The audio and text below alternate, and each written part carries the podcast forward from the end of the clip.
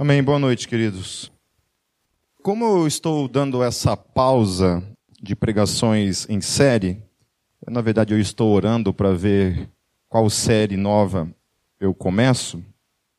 É, estou entre Atos dos Apóstolos, o livro de Romanos, o livro de Hebreus, 1 e 2 Coríntios. Então estou orando aí. Então orem pela minha vida. Que não seja Romanos, em nome de Jesus. Números. Mas, então, como nós estamos dando esse intervalo entre as pregações é, de série, eu, eu, eu quero aproveitar para estar revendo algumas coisas que faz muito tempo que a gente não, não trabalha então, hoje de noite eu quero trabalhar um assunto que faz muitos anos que eu, a gente fez uma série em relação a esse assunto. Eu não vou iniciar uma série, eu vou fazer hoje um grande resumo, porque eu, eu penso que esse assunto em especial é um assunto que a gente precisa sempre estar trazendo à memória, porque a gente vai se perdendo é, no tempo, vai esquecendo isso e isso vai deixando em desuso na nossa vida cristã normal. Então, o assunto que eu vou abordar hoje são as disciplinas da espiritualidade. Amém? Uma empolgação de vocês, né? Amém? Não querem, eu vou pregar outra coisa. Amém. Então, ah, queridos, abram suas Bíblias na carta de Paulo aos Filipenses, no capítulo 2, versos, verso 12. Diz assim: Assim, meus amados, como sempre vos, vocês obedeceram, não apenas em minha presença, porém muito mais agora na minha ausência, ponham em ação a salvação de vocês com temor e tremor. Vamos orar. Pai, mais uma vez nós entregamos esse culto em tuas mãos. Mais uma vez pedimos graça sobre as nossas vidas, sobre o nosso entendimento, Pai, para que a gente possa até mesmo compreender as coisas que vêm da parte do Teu Espírito sobre as nossas vidas. Fale conosco, Espírito Santo. É o que eu oro e peço em nome de Jesus. Amém. Amém. Quando a gente pensa em salvação, nós temos que sempre pensar em salvação como um processo que obedece três, três ações na nossa vida. primeira ação é o processo da regeneração. Amém? Quem é regenerado aqui, levanta a mão. Em Noé a gente vai encaminhar para a salinha ali e tacar fogo. O processo da regeneração implica então no novo nascimento. Amém? Aquele que nasce de novo, esse processo ele é único. Ele, ele não pode ser alterado. Amém? Não tem como você nascer de novo e deixar de ser uma pessoa nascida de novo. Apesar de que existem linhas teológicas que acreditam e anunciam isso como uma possibilidade. No nosso caso, como Gólgota, nós não acreditamos nisso. Acreditamos que a regeneração é um processo porque o Senhor Jesus falou isso. O espírito está pronto. Então, o espírito não está num processo. Amém? O espírito, quando é salvo, você recebe a regeneração, ele não está num processo, ele é ato. Amém? Você nasce de novo da água e do espírito. Você recebe o Espírito Santo na tua vida, no teu espírito, e isso é um ato não é um processo. Nós entramos então no segundo processo, que é o processo da santificação, que é essa salvação que precisa ser desenvolvida no dia a dia. Cada dia que passa na minha vida, eu preciso ser um pouco melhor do que ontem. Esse processo. Amém? Certo? Eu estou na fé já há 28 anos. Eu acho que eu estou um pouquinho melhor do que há 28 anos atrás. 28 anos, 28 anos atrás, haviam coisas em mim que hoje não, não estão mais. Mas há coisas que ainda estão tá agarrado, com unhas e dentes na alma da gente, na mente da gente, na nossa carnalidade. Então, para você desenvolver a salvação, você precisa de ferramentas. Amém? Esse é um papel que compete a mim compete a você, com a ajuda do Espírito Santo, obviamente, certo? A gente vai trabalhar um pouco isso, que a vida cristã, ela não é um fruto do esforço humano, mas é um, um, um, fruto de um esforço, de um trabalho em conjunto entre a minha pessoa e o Espírito Santo. Amém? O Espírito Santo não vem e te conduz como se você fosse simplesmente um bonequinho, um robô no dia a dia, como alguns pensam que a gente, por exemplo, acredita nesse tipo de coisa. Então, Paulo está falando sobre uma questão relacionada à questão da obediência. E ele fala então que a salvação, ela precisa estar em ação.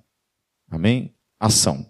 Salvação não é um ato estático, não é um processo que você fica parado. Simplesmente, estou salvo, sento aqui e acabou. Então tinha muita gente na minha antiga igreja que falava coisas como essa, por exemplo, né?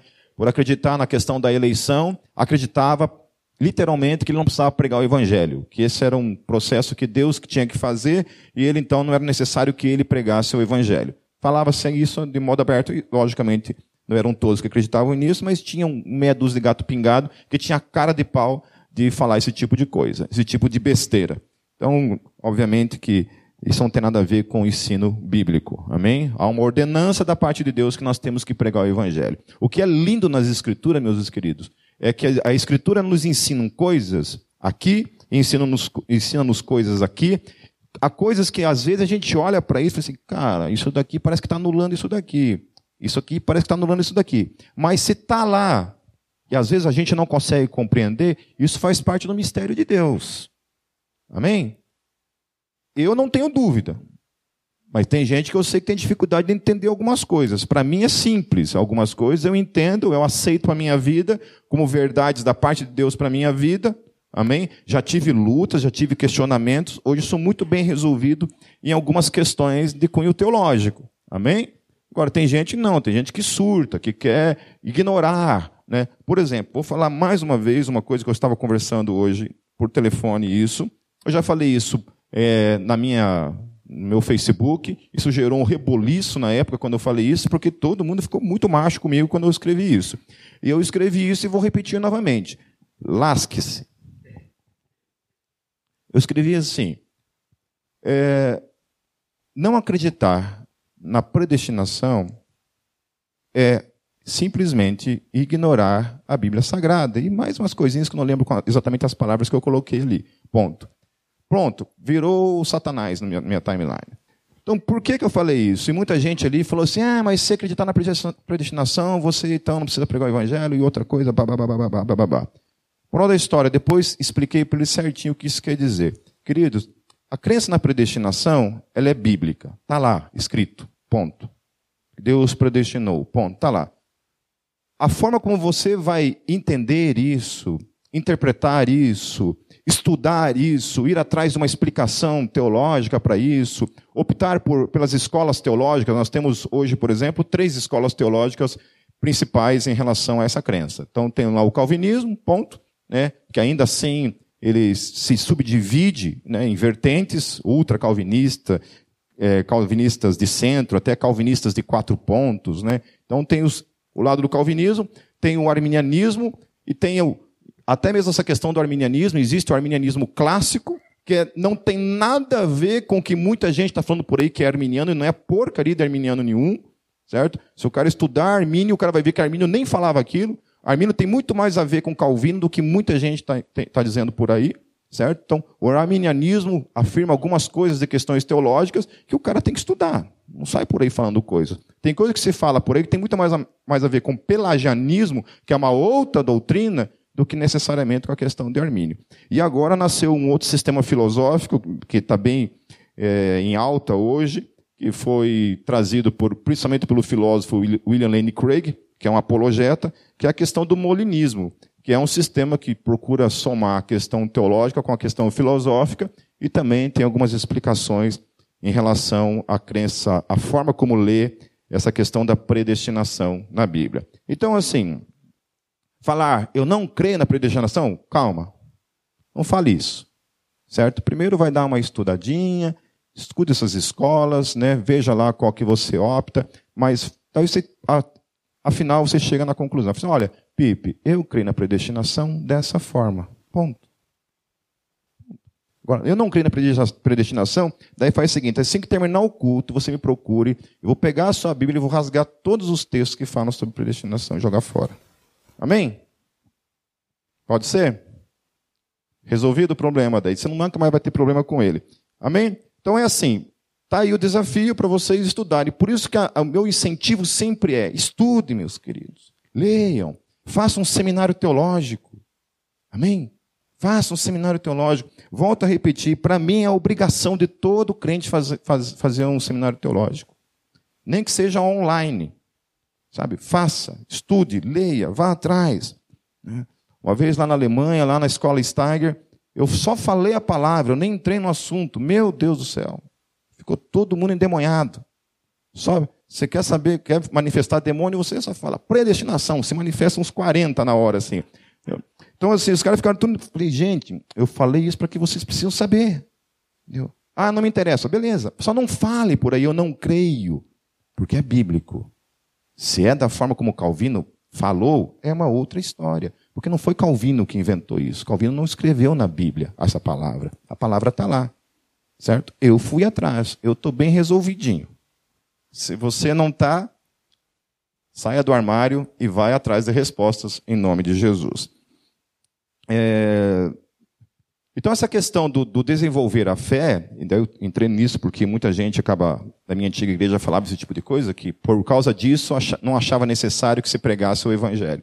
Amém? E não, isso não é verdadeiro, certo? Eu tenho as minhas crenças e acho necessário é uma ordenança da parte de Deus que a gente tem que pregar o evangelho. Por isso eu abordei que existe coisas que a gente não consegue compreender na sua totalidade, mas é bíblico e ponto final. Amém? Como é que eu vou lidar com isso? Não. Tem uma aula que eu dou dentro do Stagger, dentro de apologética, e que eu trabalho que o problema de muitas, muitas interpretações e muitas posturas teológicas que muita gente acaba tendo, passam muito mais por um processo emocional do que um processo simplesmente bíblico e racional. Entende? Ele olha para o texto e fala assim: não gosto desse texto. Ele é um problema para mim. A gente estava ontem aqui fazendo algumas gravações, a gente vai começar uma série de vídeos de, de apologética aqui na Gólgota. Ontem a gente estava gravando uma primeira série de vídeos aqui a respeito da questão do aborto, e a gente estava falando sobre isso. Trabalhando essa questão, porque a questão do inferno, por exemplo. Né? Quem que gosta dessa ideia? Eu sei que tem gente aqui que gosta né, de ver gente queimando por toda a eternidade no fogo do inferno, né, e dar risada disso. Agora, quem que gosta disso? Nós estamos trabalhando isso. Entende? Que gostar, eu se eu fosse Deus, eu não. Pronto. Acabava com essa história de inferno, levava todo mundo para o céu, só deixava o Satanás lá no, no inferno para aprender, e o resto ia todo mundo para o céu e ponto. Mas eu não sou. E aí como é que faz? Como é que lida com essas questões? Né? Estava discutindo essas questões teológicas de aniquilacionismo, né, como alguns testemunhos de Jeová acreditam, que assim que morre, se o cara não tem Cristo, é aniquilado para todo sempre, ponto final. Outros acreditam no universalismo, que o cara morre, fica no inferno lá depois, depois do julgamento, ele fica no inferno durante um tempo determinado, não se sabe o quanto, e depois, no final, todo mundo acaba indo para o céu. Né? Love wins. Amém? Né? Oi? Caduca a pena e ponto final. É mais ou menos como funciona o sistema penitenciário no Brasil. Né? Então, e outros não, que acreditam realmente naquilo que a Bíblia fala, que, infelizmente ou não, uns irão eternamente para o céu e outros irão eternamente para o inferno. E aí essa palavra eternidade gera uma questão emocional em nós o incômodo emocional em cada um de nós. Então, o que eu abordo nessa aula é justamente isso, que a gente não pode olhar para a Bíblia como questões emocionais.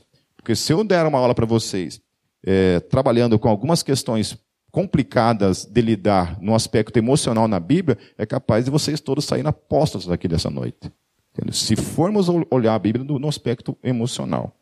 A gente tem quando a gente lida com questões de, de apologética, de discussões teológicas, ateu não, não passa vontade. Ele vai lá na ferida mesmo. Ele pega aqueles textos que justamente trabalham com essa questão emocional, né? principalmente a questão do mal. Por que, que Deus permite o mal? Então tem coisas ali, amém, que é consequência de escolhas humanas. Agora tem coisas ali que não, meus queridos. Então não vou nem entrar na questão aqui, que eu quero que vocês saiam felizes dessa noite e não chorando. Amém? Então, olha só, a superficialidade, vou repetir, a superficialidade é a maldição de nosso tempo. A doutrina da satisfação instantânea é, antes de tudo, um problema espiritual. Amém? Querer a satisfação instantânea é um problema espiritual. E nós, como igreja, não fugimos disso. A gente não quer ler mais a Bíblia, a gente não quer ler livros, a gente não quer estudar, a gente não quer saber de assistir uma pregação na internet, a gente não quer saber de fazer um seminário, a gente não quer nada. A gente quer chegar aqui no domingo, como muitos caras de pau às vezes me abordam e falam isso para mim, quer chegar aqui na, no domingo, eu simplesmente mastigo tudo, dou na boquinha e está tudo certo.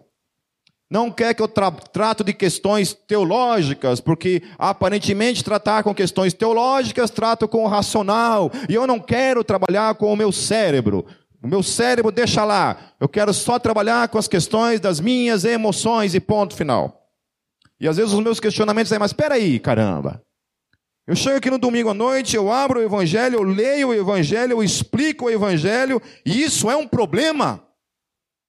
Quando se tornou um problema, você expor o evangelho. Para essa geração se tornou um problema. Porque se o evangelho não fazer você chorar, não vem da parte de Deus. Então é mais fácil a gente colocar uma, uma música romântica, aqui um, um, um filme de drama, e todo mundo sai daqui edificado do que a gente precisar necessariamente falar do Evangelho, porque o Evangelho não tem mais esse poder transformador na vida das pessoas, é o que parece. Amém? Daí você vê gente que vai todo domingo na igreja, escuta aquela palavra rasa, sem profundidade alguma, sem desafio algum, sem profundidade bíblica alguma, e a gente se satisfaz simplesmente com isso. E a gente tem uma geração que não conhece mais a própria fé a qual professa. Né?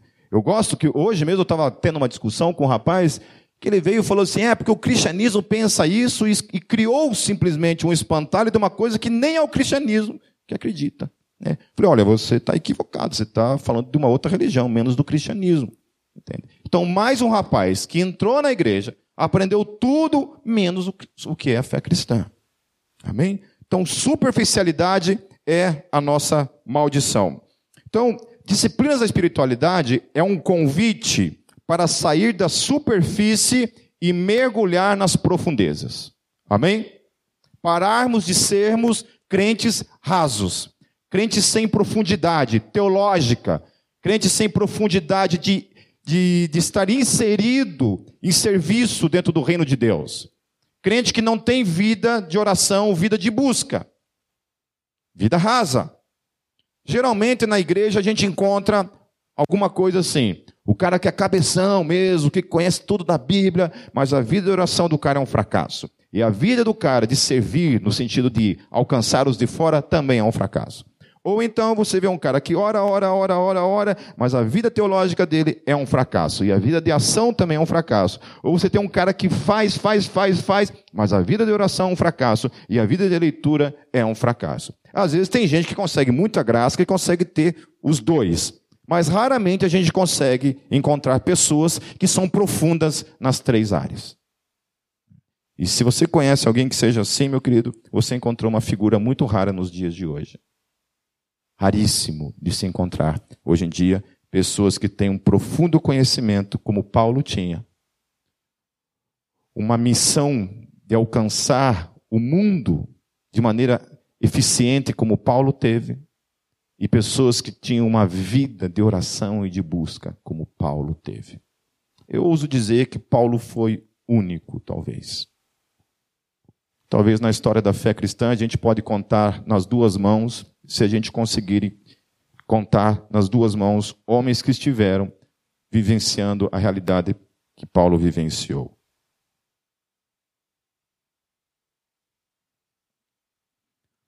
Então, pessoas que se enquadram nesses aspectos são uma resposta para um mundo de homens e mulheres vazios.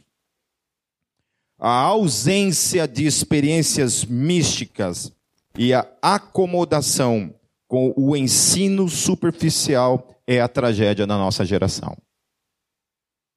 Se a gente perguntar, você já teve uma experiência mística com Deus? Experiência mística com Deus. De sentir, de fato, o toque de Deus no momento de oração, de busca. Isso só acontece por quem, de fato, ora. E ora muito. E busca muito. O que eu e você temos feito para amadurecer, santificar-nos e alcançarmos a estatura do varão perfeito? Então, Efésios 4,13 diz assim: Até que todos alcancemos a unidade da fé e do conhecimento do Filho de Deus e cheguemos à maturidade, atingindo a medida da plenitude de Cristo. Então, o alvo é quem? É Cristo. Amém? Ele é o alvo para mim e para a tua vida. Uma das coisas que o Brennan Manning ele acusa a, a todos nós é, no livro Assinatura de Jesus, ele fala que o grande problema meu e teu é que nós medimos a nossa espiritualidade nunca em Cristo. A gente mede a nossa espiritualidade sempre olhando para o lado. É sempre na horizontal. Então, assim, aqueles que têm um pouquinho mais de, de conhecimento, de busca, de vida com Deus, ele olha para o lado, tem um cara que busca menos que ele, então tá bom. Aqui, ó. Tá ótimo, essa estatura tá boa. Amém? Daí você encontra pessoas, como por exemplo, tinha um amigo, não vou citar o nome dele aqui, e era um cara que toda vez que eu encontrava ele, eu ia na casa dele, ele estava dentro do quarto, orando. Todas as vezes ele estava orando. Daí ele saía daquele quarto sempre cheio de Deus. A vida daquele homem era orar, buscar a Deus. Buscar profundamente a Deus era a vida daquele homem. Mas tinha um problema relacionado àquele cara. Ele ignorava por completo, meus queridos, o conhecimento teológico. Tinha uma vida impecável de oração, de busca. Mas eu nunca vi ele sair para pregar o evangelho. Eu nunca vi ele lendo um livro de teologia, buscando conhecimento bíblico profundo. Simplesmente vivia uma vida de oração invejável, meus queridos, de verdade. Invejável. Sabe o que acontece com ele hoje? A última vez que eu vi ele, eu vi ele na frente de um, um evento que eu fui, tomando uma garrafa de, de cachaça. A última vez que eu vi ele. Então, profundidade, quando a gente está falando, é profundidade em todas essas áreas da nossa vida. É se envolver com a obra do reino, ocupar a mente com as coisas do reino, servir o reino. Enquanto isso, fortaleça o teu conhecimento para que você não seja pego pelas doutrinas e demônios que estão nascendo para todos os lados, cercando a igreja, para que você e eu tenhamos uma fé fundamentada na palavra, tenhamos respostas, Há coisas que são secundárias, né? essa questão mesmo que a gente estava falando agora há pouco, questão de predestinação, não, são questões secundárias. Amém? Né? Você não vai para o céu, não é isso que determina se você vai para o céu ou não vai para o céu. Se você crê ou não crê nisso, né? da forma como Calvino acreditava ou como é, Arminio acreditava. Amém? Mas há questões profundas ainda, são as questões básicas que a gente muitas vezes ignora. Tá certo? E uma terceira coisa, obviamente, que é ter uma vida de oração. Uma vida de busca da presença de Deus. Heine Arnold, ele diz: enquanto acharmos que podemos salvar-nos a nós mesmos por nossa própria força de vontade, a única coisa que fazemos é tornar o mal que há em nós mais forte do que nunca. Amém? É isso. Uma pessoa essa semana me, me falou que estava estava afastada tal, e queria voltar de todas as formas, e perguntou para mim, Pip, será que eu consigo? A pessoa me perguntou. Eu respondi para a pessoa, em Cristo Jesus, sim. Por meio de Cristo, sim. Por meio das suas próprias forças, do seu esforço por si mesmo? Nunca. Jamais. Jamais.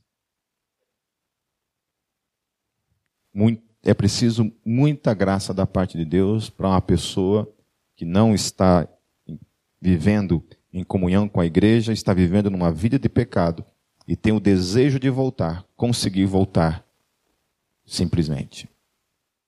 Deus precisa operar um milagre na vida dessa pessoa para que algo aconteça. Então, vida de oração é a primeira coisa. Segunda coisa, uma vida de conhecimento. Terceira coisa, uma vida de anúncio, de serviço para com as coisas do reino.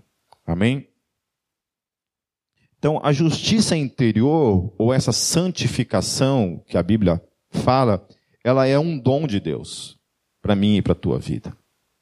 Ela é um dom que vem de Deus, se manifesta por meio de Deus, mas para isso é necessário que a gente busque. Então, disciplina, as disciplinas da espiritualidade, ou a disciplina, é o ato de mudar os outros e buscar a única mudança possível, a mudança, desculpa. Disciplina é o ato de desistir de mudar os outros e buscar a única mudança possível, a mudança de nós mesmos. Amém? A mudança de nós mesmos. Hoje um menino lá no, no Facebook me acusou de querer estar querendo impor a fé cristã sobre a, as pessoas, de alguma forma, sendo que a minha postagem foi relacionada à questão de que o que a gente está vendo hoje é um fenômeno, um fenômeno histórico.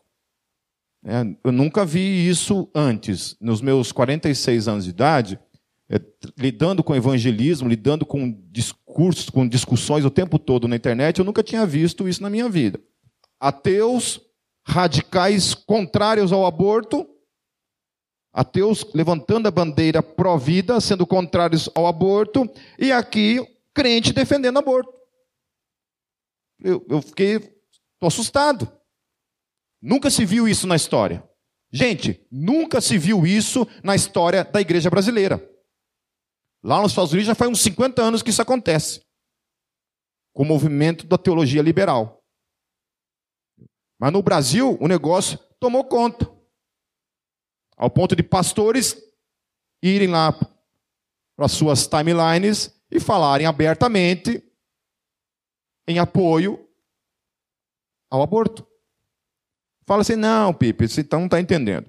Ninguém está apoiando o aborto, todo mundo é contra o aborto. Só é a favor da descriminalização do aborto, de que não seja crime. Eu não consigo ver diferença nenhuma. Ah, tem. Não tem. Tem. Não tem.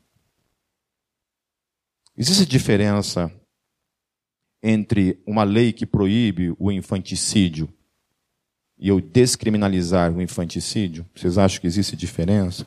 E aí eles empacam nessas horas. Quando a gente usa esse tipo de argumento, se empaca dizendo: não, mas o feto não é gente.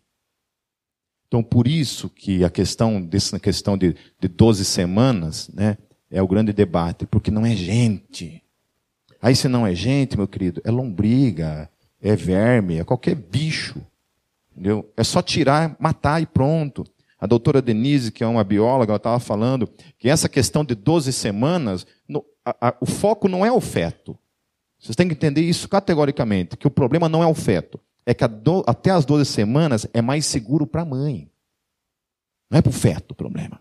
Esse blá blá blá de sistema nervoso não é a questão. Ontem a doutora, doutora Esther, que ela, ela é PhD em bioquímica, ela estava aqui fazendo os vídeos com a gente, ela estava falando assim que o mínimo, mínimo, ser vivo vai lutar pela vida. Pode ser um protozoário diante de uma ameaça da sua não existência de deixar de existir, ele vai lutar para estar vivo. Então, lasque-se se o sistema nervoso está completo ou não. Um feto vai lutar pela vida, sempre. Independente se ele tem um cérebro formado, consciente, que consegue somar dois mais dois, que aí, né, se for matar a gente antes de conseguir somar dois mais dois, lascou. Porque tem gente que até hoje não sabe. Ela falando isso, gente, sério, era de chorar a gente aqui ouvindo ela falando sobre isso. Que um feto vai lutar pela vida dele. Vai lutar. Ah, mas não sente dor. Né? E daí?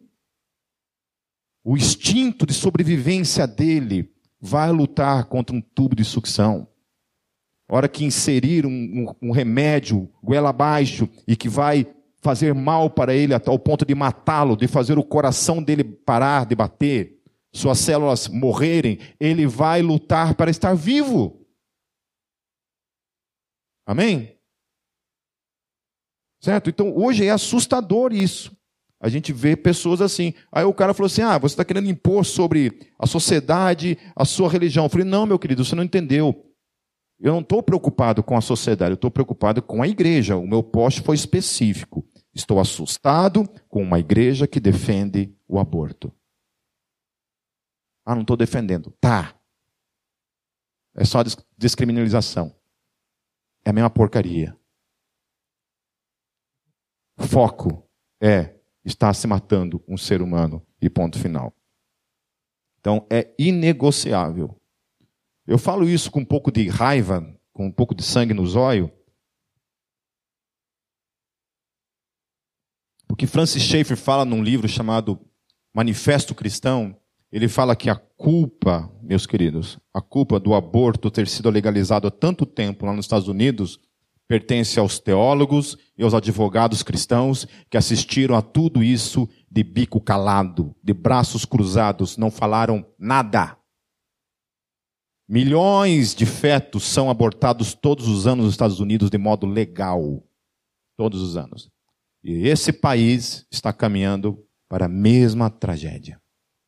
E cadê a igreja? Sério mesmo, vocês tinham que quebrar o pau todo dia. Ah, Pipa, a gente tem que. Vocês estão querendo impor sobre a sociedade. Não. O que eu estou querendo falar para os governos, para as pessoas que governam esse país, é que nós somos a maioria nesse país. E nós temos voz. E nós não queremos esse lixo nesse país. Já chega a porcaria que já está esse país, ainda mais. E agora tem o tal do aborto profético, né, que é mais do demônio ainda. É, aborto profético funciona assim. É, você já sabe de modo profético que o cara vai se lascar na vida. Então, se mora na favela, a proposta é aborta todo mundo que é favelado. Entendeu? Não deixa nascer mais nenhuma criança na favela, porque nasceu na favela vai passar fome, vai se lascar, pode virar bandido, a polícia vai matar. Então, para que deixar nascer? Né? Então, é o aborto profético. O cara já sabe exatamente da vida do cara, de tudo, você mata o cara para eliminar o problema. É isso. Então, só nasce filho de rico, filho de pobre mata tudo. Essa é a ideia de aborto profético. Uma outra ideia, essa questão do meu corpo, minhas regras. Ontem a gente estava falando sobre isso.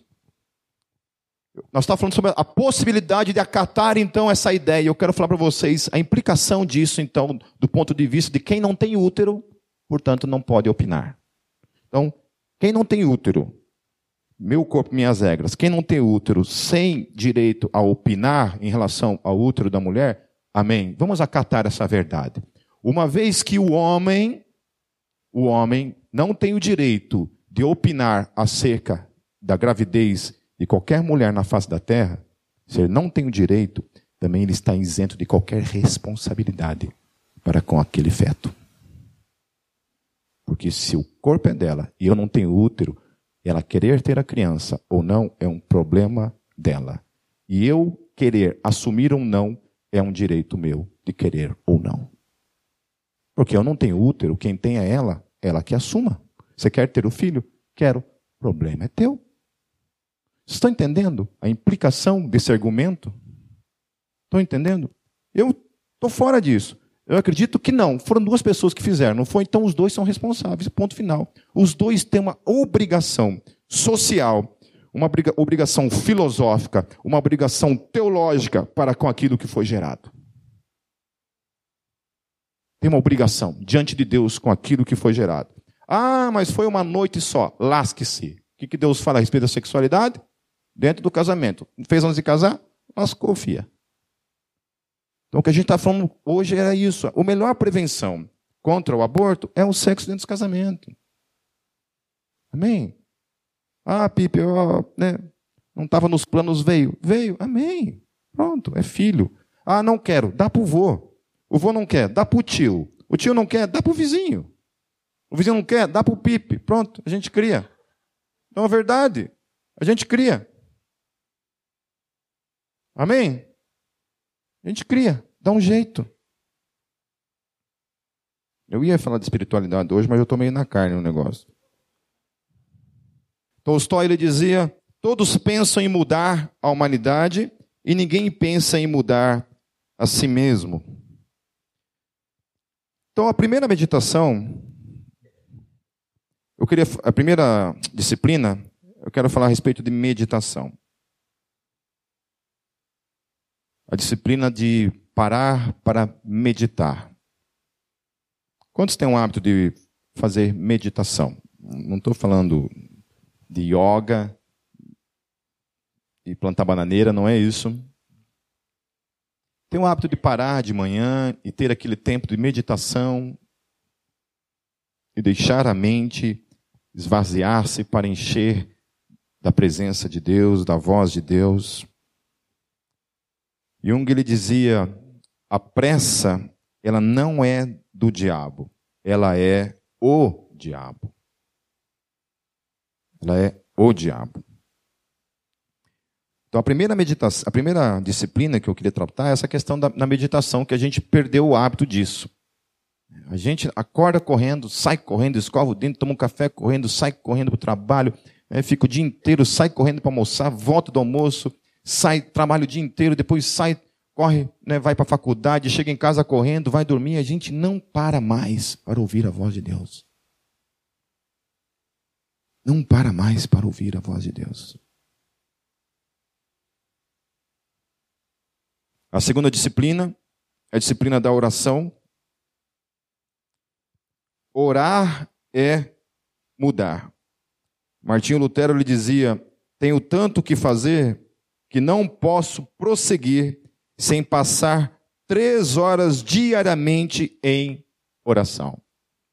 A gente teve uma aula, o ano, não sei se foi ano passado ou ano retrasado, com, com um professor chamado Marlon Fluke. Tem lá no nosso site, lá no, no, no Metalcast. Você entra lá em podcast e você procura lá, Dr. Marlon Fluke. Dr. Marlon Fluke deu uma aula de quase três horas para a gente, falando só sobre a vida de Lutero. Eu, eu cheguei a uma conclusão. Lutero não é desse planeta. Lutero não era humano. Não pode, não pode. O tanto de livros que aquele homem escreveu, eu fiquei fora, eu fiquei fora de mim. Eu não tinha nem noção da dimensão da obra de, que Lutero deixou nesse mundo. É, a gente, por exemplo, no Brasil não tem nem 5% de toda a literatura que, que tem na Alemanha, escrita em alemã, e que nunca foi traduzido para a língua portuguesa. Eu estive no seminário luterano ali em Santa Catarina, eu vi uma, uma prateleira assim, com uns, uns 30, 40 livros em alemão, que é o que tinha lá. Mas o Dr. Marlon Fluke falou coisa de 15 mil livros. 7 mil? 7 mil livros, né?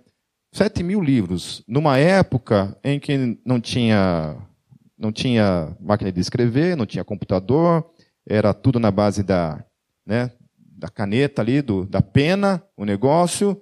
É, ele falou de quantas horas por dia, mais ou menos, Lutero ficava escrevendo. Sem falar, meus queridos, da tradução que ele fez da Bíblia Sagrada para o alemão.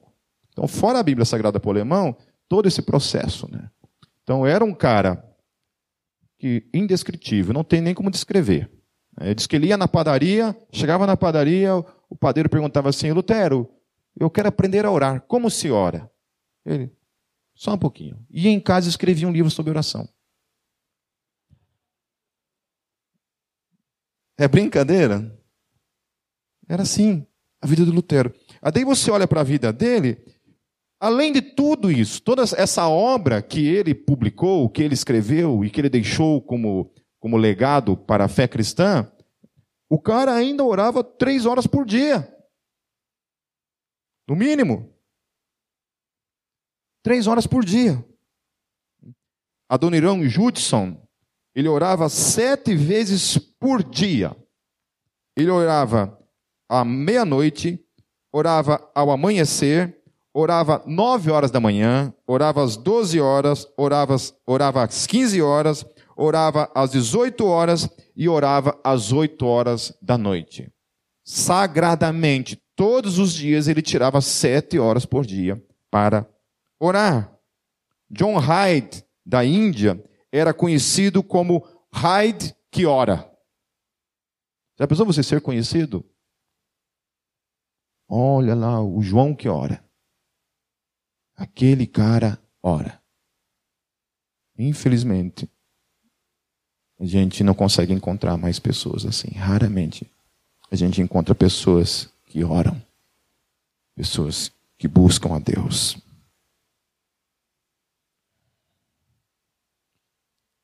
Uma outra disciplina é a disciplina do jejum.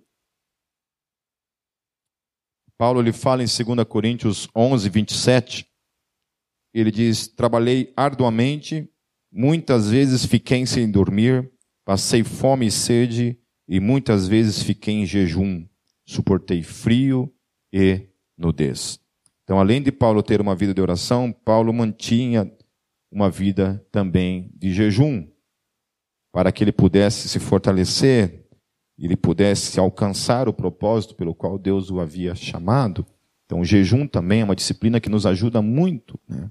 Eu não vou perguntar aqui quantos têm o hábito de jejuar, para não passar vergonha, mas é isso. Quantos de nós temos tido o hábito de jejuar, de nos colocarmos em oração e jejuarmos para enfraquecer algumas questões da nossa carne, para estarmos com a nossa mente um pouco mais sensível à voz do espírito. O quarto diz respeito à questão do estudo.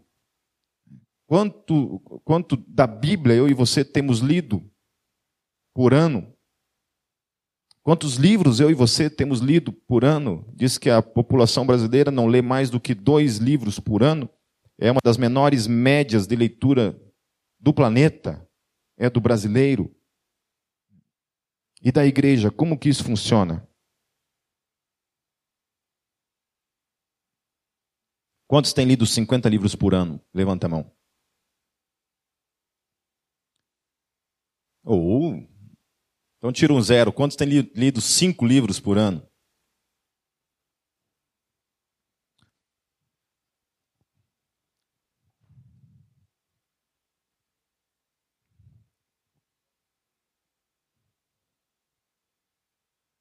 Eu fico pensando assim, se a Gólgota, com a característica que ela tem, de ser uma igreja voltada para essa questão do, do conhecimento na área teológica, na questão do, do esforço, do reforçar essa questão da leitura, vocês não leem? Eu fico pensando se vocês fossem de outra denominação.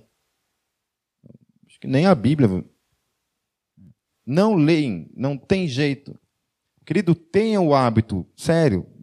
Comece, sei lá, ah, Pipe, não tenho dinheiro. Pegue um PDF lá na internet, alguma coisa. Mas leia, meu querido, leia, em nome de Jesus. Leitura também é uma, uma disciplina. Amém?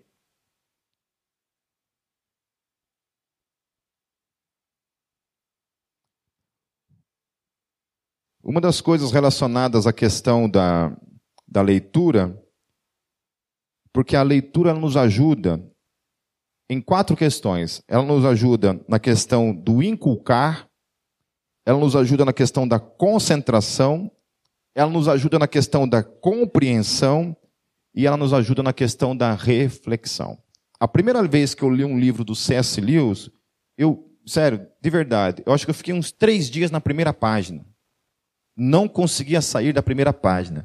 Porque eu não tinha o hábito de, da leitura, é, eu lia livros de uma dimensão um pouco mais rasa do que a profundidade de C.S. Lewis. Eu nunca tinha lido nada tão profundo quanto C.S. Lewis. Quando eu fui ler C.S. Lewis a primeira vez, eu levei um cacete. apanhei feio.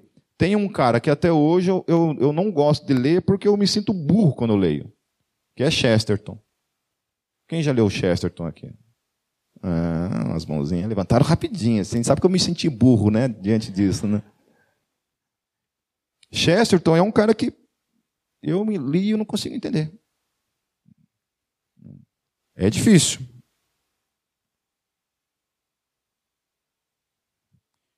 A quinta disciplina é a disciplina da simplicidade.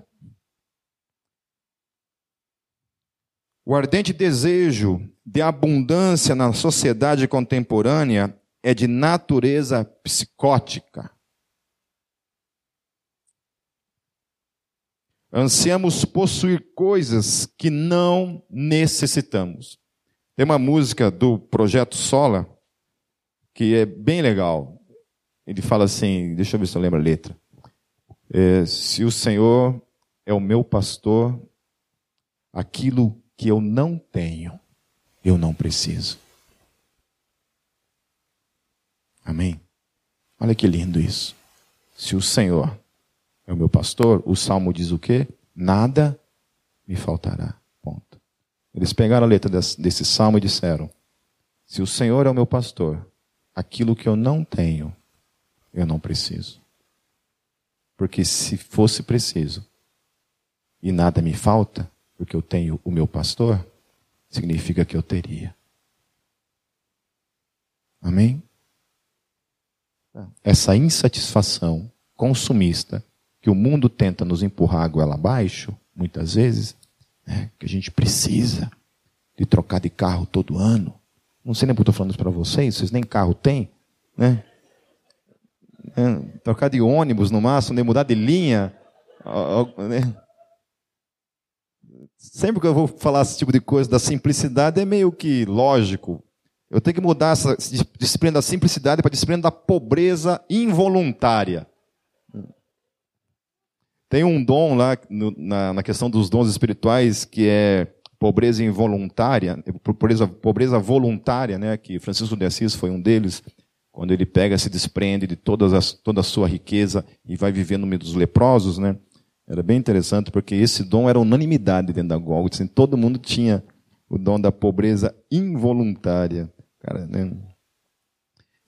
Ontem mesmo alguém me mostrou um, áudio falando né, se você já é, arrumou o teu chinelo de dedo com um prego, se você já pegou dois sabonetes e fez virar um só.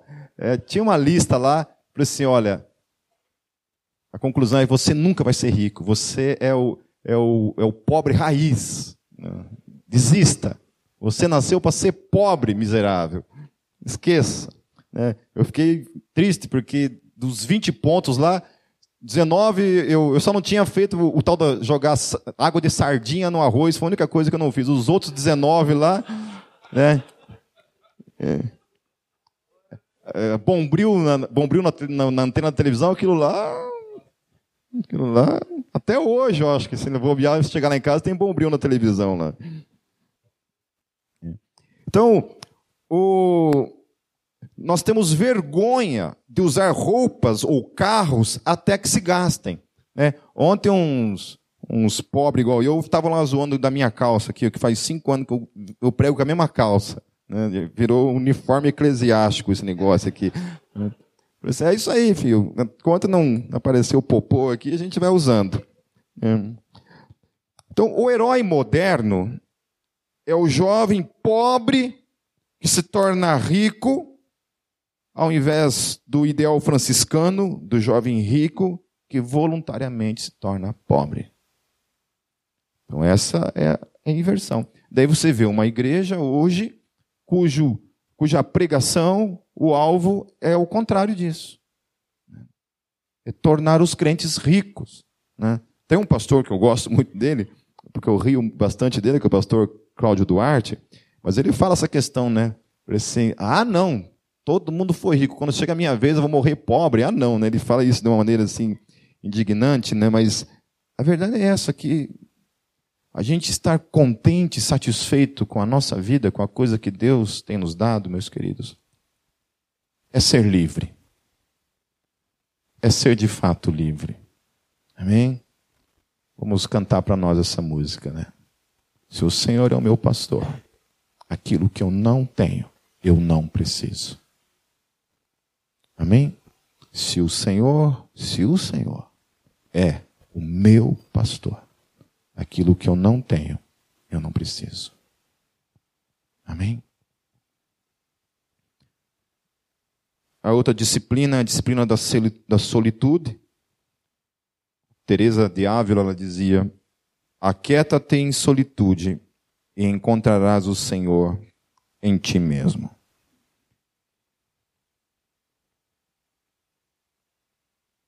Dominique, ele fez uma visita a Francisco de Assis e durante todo o encontro deles, nenhum deles proferiu uma única palavra, porque haviam aprendido o princípio da solitude.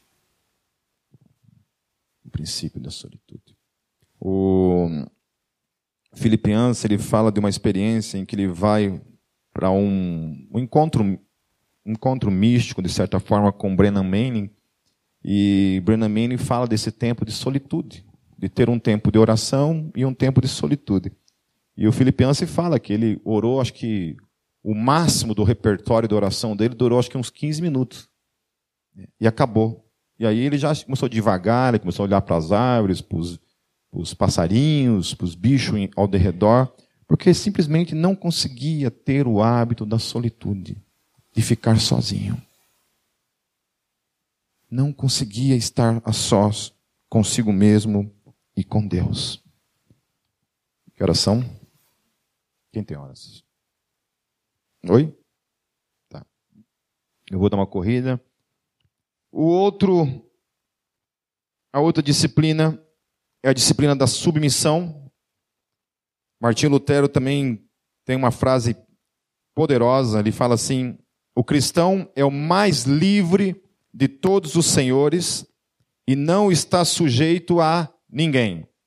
O cristão é o mais submisso de todos os servos e está sujeito a todo mundo. Amém? A submissão nos liberta da necessidade de que as coisas sejam sempre do nosso jeito. Amém? Repita comigo: a submissão nos liberta da necessidade de que as coisas sejam sempre do nosso jeito. Amém? Então eu faço parte de alguns grupos de ministérios da Gólgota. E a gente trabalha com uma equipe. Então, por exemplo, o Ministério de Comunicação. Né? É, o pessoal chega lá e estabelece algumas, algumas regras sobre a questão, por exemplo, de postar algumas coisas, né? Então, assim, e eu sou o pastor sênior, arcebispo, maior arcanjo, né, da comunidade. E apóstolo também.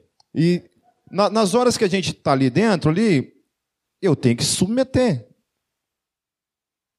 Estou ali, estou submisso à liderança que está ali sendo colocada, a coisas que acontecem ali, que às vezes eu tenho que sair, correr, chutar as cadeiras, quebrar a parede, dar um soco na parede, mas você tem que se submeter. Você está ali. Amém? Amém. E trabalhar isso na gente, meu querido. Doutrina da submissão, olha, essa, essa disciplina da submissão não é uma tarefa fácil. Eu, eu, eu sempre conto essa história no meu, do, do meu tempo de seminário. O diretor do meu seminário era casca grossa.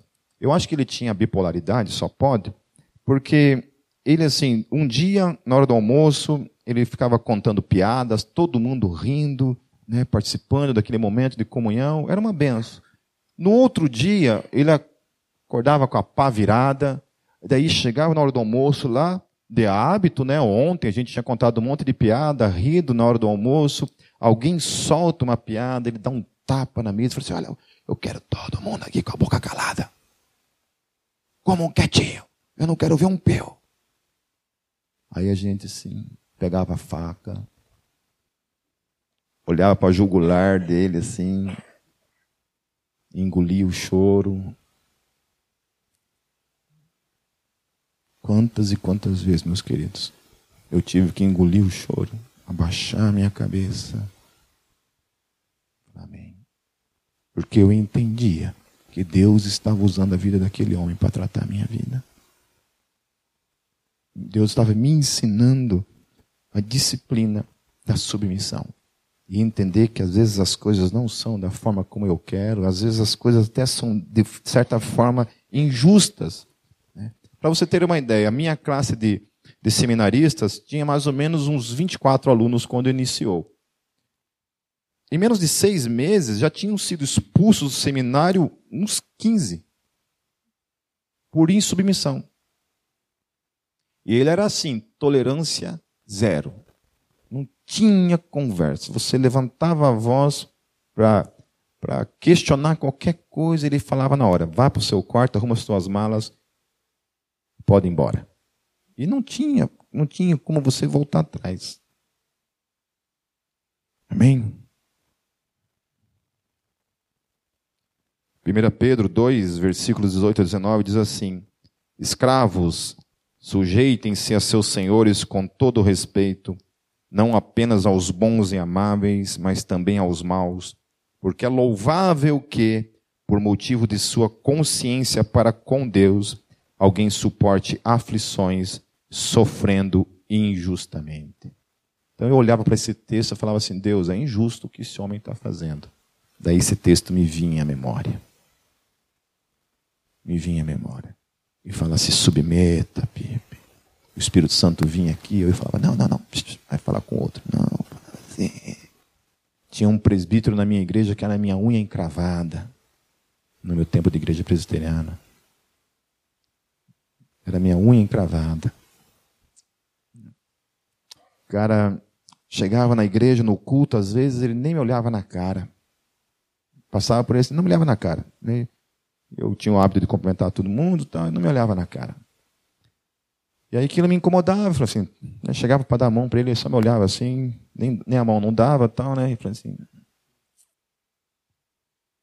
Daí eu ia, tinha uma salinha de oração, eu ia orar sempre antes do culto, entrava na salinha para orar e o Espírito Santo falava assim para mim, assim, vai lá e pede perdão para ele. Eu falava, o quê? Escutei direito? Sim, vai lá e Pede perdão para ele. Antes de você vir apresentar a tua oferta, você vai lá e se reconcilia com ele primeiro. Porque o texto fala que se você souber que o teu irmão tem alguma coisa contra você, não é você que tem contra ele. Se o teu irmão, você percebe que o teu irmão está de cara virada com você, não está te olhando na cara, antes de você prestar o teu culto, você vai lá e se reconcilia com ele. Olha que sacanagem. Deus não apela às vezes para que isso? Para que complicar a nossa vida? Né? Não, daí você tinha que pegar, aí, aí lá o Volmir, velho, chegava lá, irmão, posso falar com você? Fala. Então, te fiz alguma coisa, né? Alguma coisa, eu vejo que você não está me olhando na cara. Aí ele pegava e falava assim, é, irmão, você é isso, isso, isso, isso, falava um monte de coisa, né? Eu engolindo aquele monte de sapo, falei assim, é, então, tá, meu irmão. Então, queria pedir perdão para você, então, né? Se eu fiz alguma coisa que gerou isso em você, eu queria te pedir perdão, então, por isso. Amém? Tá, tá bom, tá bom. Vai, vai, vai, vai, vai. vai eu sou. É, queridos, e não foi uma vez nem duas, não. A gente teve que passar por esse tipo de coisa. Amém? Então é assim, quando virem essas oportunidades, abrace isso como uma oportunidade de aprender. Fácil? Não é. Não é. Acho que teve muita gente que quando leu essa carta de Pedro aqui, falou assim, Pedro, você está louco. Você está brincando com a minha cara. Sofrer injustamente. Sofrer porque você fez alguma coisa é uma coisa. Agora, sofrer de modo injusto. O oitavo, a oitava disciplina é a disciplina do serviço. Mateus 20, versos 25 a 28, exemplifica bem isso. Jesus os chamou e disse: Vocês sabem que os governantes das nações as dominam e as pessoas importantes exercem poder sobre elas. Não será assim entre vocês. Pelo contrário, quem quiser tornar-se importante entre vocês deverá ser servo, e quem quiser ser o primeiro deverá ser escravo como filho do homem que não veio para ser servido, mas para servir e dar a sua vida em resgate por muitos. Amém? Tem gente que não gosta de servir, mas gosta de ser servido, mas não gosta de servir. No entanto, tem gente que tem prazer em servir. A gente vê que a pessoa tem alegria de servir. O pastor Edson ele conta uma história que na igreja, na igreja metodista lá do Rio Grande do Sul, quando ele era, ele era pastor, uma vez uma tinha uma irmã na igreja que ela era responsável sempre por lavar a louça. E uma vez chegaram e lavaram a louça antes dela. Né? E ela ficou indignada. Indignada. E procurou o pastor e falou assim: Vocês me tiraram a única coisa que eu me sentia útil dentro da igreja. Aquilo para mim não é um peso, eu faço aquilo porque eu amo fazer isso. Amo servir. Amo servir. Amar, servir o outro é uma disciplina, meu querido. É uma disciplina que deve ser aprendida.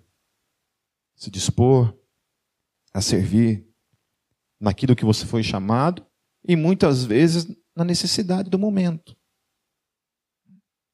Às vezes não, tem coisas que a gente não foi necessariamente, não é um, um chamado primeiro, né? aquela coisa do primeiro chamado, mas às vezes um, tem uma necessidade. Quando eu fui chamado para ser pastor de uma igreja, eu não queria ser pastor. Eu era um evangelista de rua, no máximo, que gostava de fazer evangelismo, mas eu não queria ser pastor. Não queria essa bucha de jeito nenhum. E aí a igreja falou assim: Pipe, mas não tem outro, ou é você ou não é ninguém. Falei, então tá bom, então vai nós. A gente orou a respeito disso, encarou, e amém, vamos aí. E estamos aí até hoje, já faz 17 anos. Era para ser três meses e o negócio passou e nós estamos aí. A nona disciplina, meus queridos, que é uma disciplina que a gente precisa resgatar na igreja evangélica, que na igreja católica isso é uma prática, eu não entendo como uma prática nos moldes em que deveria acontecer, mas é uma prática que lá existe e que na igreja evangélica isso se perdeu, se perdeu por razões, né, que a gente vai falar um pouco sobre isso, mas que é a disciplina da confissão. Que é aquele princípio que Tiago fala lá em Tiago 5,16, que é, portanto, confessem os seus pecados uns aos outros e orem uns, aos, uns pelos outros para serem curados. Amém? A oração de um justo é poderosa e eficaz. O que, que a gente tem hoje em dia? A gente tem uma igreja que peca e não fala isso para ninguém, é só entre ela e Deus. Mas por que que Tiago está falando para mim e para você que a gente tem que confessar uns para os outros e não somente para Deus? E ele fala de um princípio que acontece aqui. Um princípio de cura quando isso acontece. Então, na igreja católica, o que acontece? O cara chega lá no confessionário, ele entra lá, se ajoelha na frente do, né, do padre ali, o padre escuta todos os pecados dele, né? todos aqueles pecados ele escuta, termina de falar, o padre determina, agora você vai, você reza tantos Pai Nosso, tantos, tantas Ave Maria, ponto. O cara sai dali, ele faz esse processo todo da, da oração, você acha que ele vai para casa se sentindo como? Hum? Aliviado. O processo foi cumprido. Se sente curado daquilo ali. O que, que acontece na igreja? Você vai, confessa seu pecado para o teu irmão. No outro dia, o que acontece? A igreja inteira está sabendo.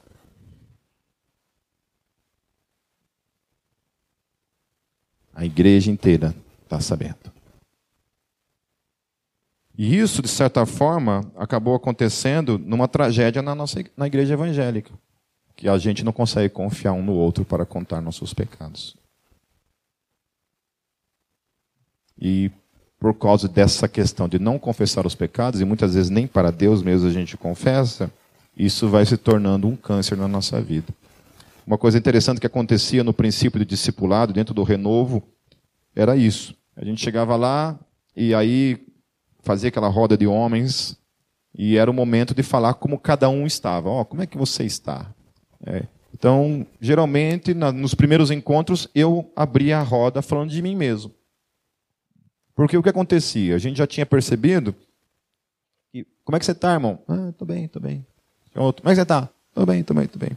Chegava em mim, como é que você está? Falei assim, minha vida está assim, assim, assim, assim, assim. Ah, não, já que você falou, então também quero falar. Daí começava a vomitar também. E falar as coisas diante dos outros. E aí acontecia um processo lindo.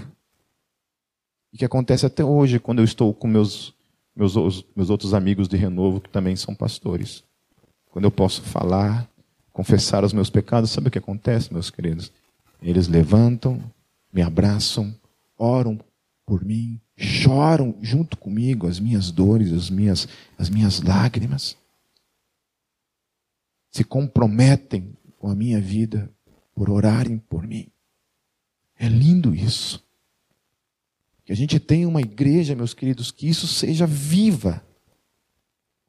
Seja um costume, uma disciplina viva para cada um de nós. Que a gente possa confiar no outro, abrir o nosso coração, não para que isso seja um motivo de piada, um motivo de fofoca, um motivo de reprovação do outro. Eu ouvi da boca de um pastor uma coisa que me estremeceu. Falando que se, se alguém adultera na sua igreja, essa pessoa para ele morreu. Na hora que ele falou isso, eu falei assim, cara, pensei comigo, Deus te livre de um dia passar por isso. Que você nunca passe por isso.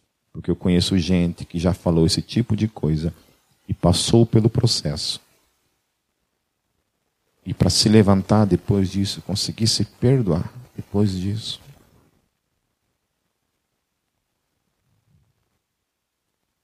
João 20, 23 diz: Se perdoarem os pecados de alguém, estarão perdoados. Se não os perdoarem, não estarão perdoados. A décima disciplina, a adoração.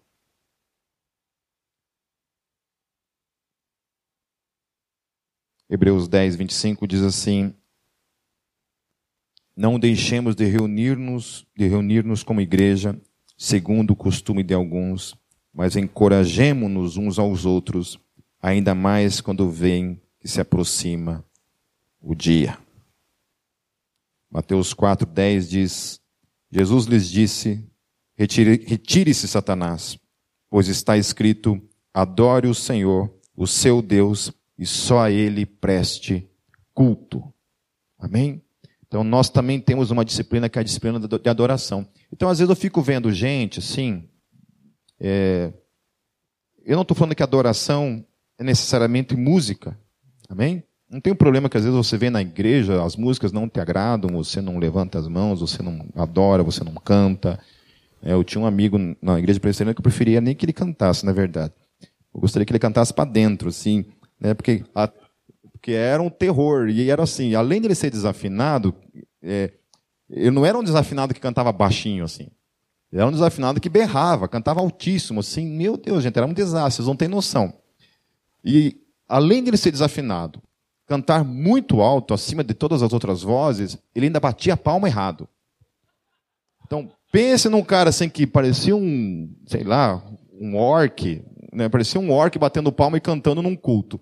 Era uma tragédia aquele homem, mas eu entendo isso, mas assim, viver uma vida de adoração vai muito mais além de, uma, de música, amém? Eu entendo isso perfeitamente. Mas ter esse processo da adoração, meu querido, é o, é o princípio pelo qual a gente foi criado. Adorar a Deus. Não é com música, que seja em casa, num tempo, no ônibus, no carro, adore a Deus. Não é com música, seja com palavras. Adore em nome de Jesus. A décima primeira, a disciplina da orientação. João 3,8 diz: O vento sopra onde quer, você o escuta, mas não pode dizer de onde vem, nem para onde vai. Assim acontece com todos os nascidos do Espírito. Nós temos o hábito como igreja de trabalhar como ministério por eliminação, ao invés de um ministério por orientação.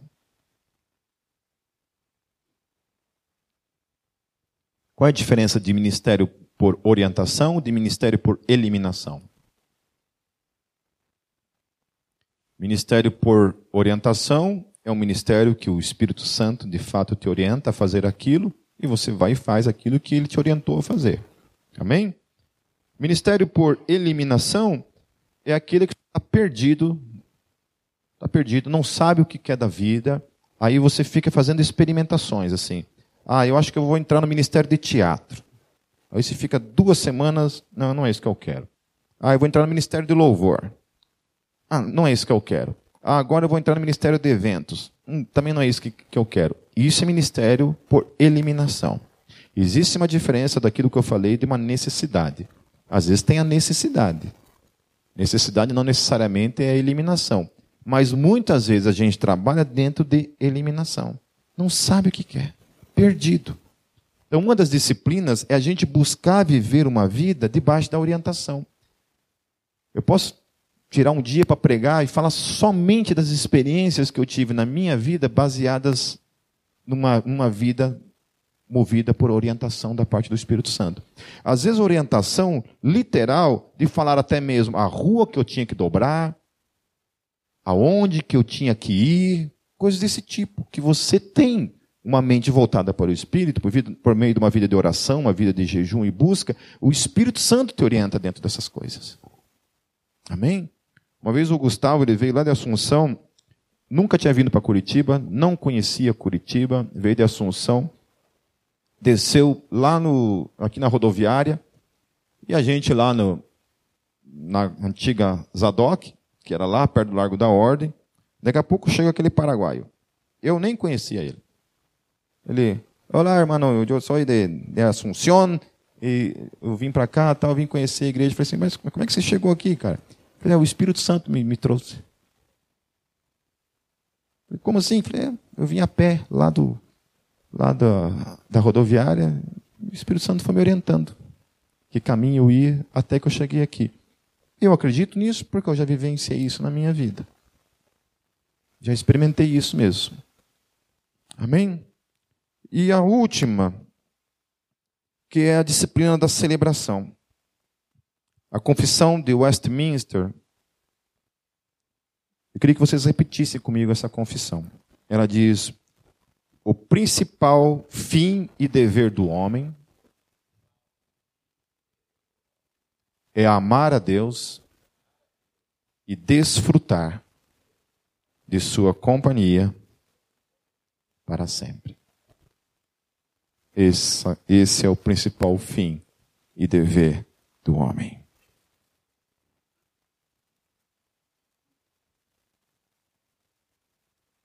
Viver uma vida de celebração diante do nosso Rei. Amém? Tudo que eu falei hoje, meus queridos, dessas 12 disciplinas, ela é um, um resumo do resumo. Como eu falei, quando a gente trabalhou essa questão das disciplinas, cada domingo eu trabalhei uma disciplina em especial. Então, hoje eu apenas quis resumi-la para trazer a memória, mas eu queria desafiar vocês a irem atrás de um livro, já que vocês não não estão lendo muito, eu queria desafiá-los a vocês lerem um livro que se chama A Celebração da Disciplina, de Justo Gonzalez.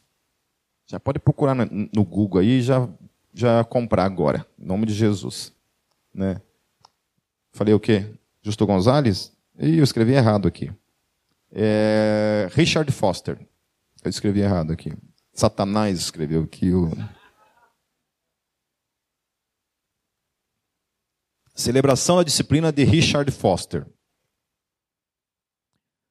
Porque esse livro, sim, né, quando a gente trabalhou nos cultos, a gente trabalhou de modo resumido. Então, você tem uma ideia da, da, da, da grande riqueza que é esse livro, ele vai te ajudar bastante, vai te dar altas dicas, em especial no que diz respeito a jejum, inclusive ensinando você a fazer um jejum de 40 dias. Ô, oh, glória! Tem uns aí que estão precisando jejuar. Unir o útil ao agradável. Amém? Amém? Então é isso. Celebração da disciplina de Richard Foster. Acho que é editora Vida, se eu não me engano. Amém? Vamos orar. Feche seus olhos. Senhor Deus, eu quero te agradecer por essa noite, por trazer à memória, Deus, esses, essas disciplinas, Senhor, tão, tão necessárias para as nossas vidas, Senhor Jesus. E que a gente ignora e simplesmente deixa de lado, Pai. Como a gente precisa, Deus, de ferramentas para que a gente possa, Senhor, desenvolver a nossa salvação. Deus, não nos deixe viver uma, uma, uma vida cristã, cristã estática, sem frutos, sem crescimento, sem sem alcançar, Deus, a estatura do varão perfeito. Que o Senhor tenha misericórdia de nós, Pai, nos ajude a ser uma geração que ora, uma geração que jejua, uma geração, Senhor Jesus, que estuda a palavra, que lê, uma geração que busca simplicidade, uma geração que aprende, Deus, a ter seus momentos de meditação, de solitude, uma vida de adoração, uma vida de celebração. Deus, uma vida de serviço ao outro, de submissão ao outro, sempre considerando, Deus, o outro superior. Deus nos ensine como igreja, Deus. Nos ensine que a gente não seja somente ouvintes da tua palavra, mas praticantes da tua palavra. Eu oro, Deus, por mim e por cada um dos que estão aqui nessa noite. Em nome de Jesus. Amém.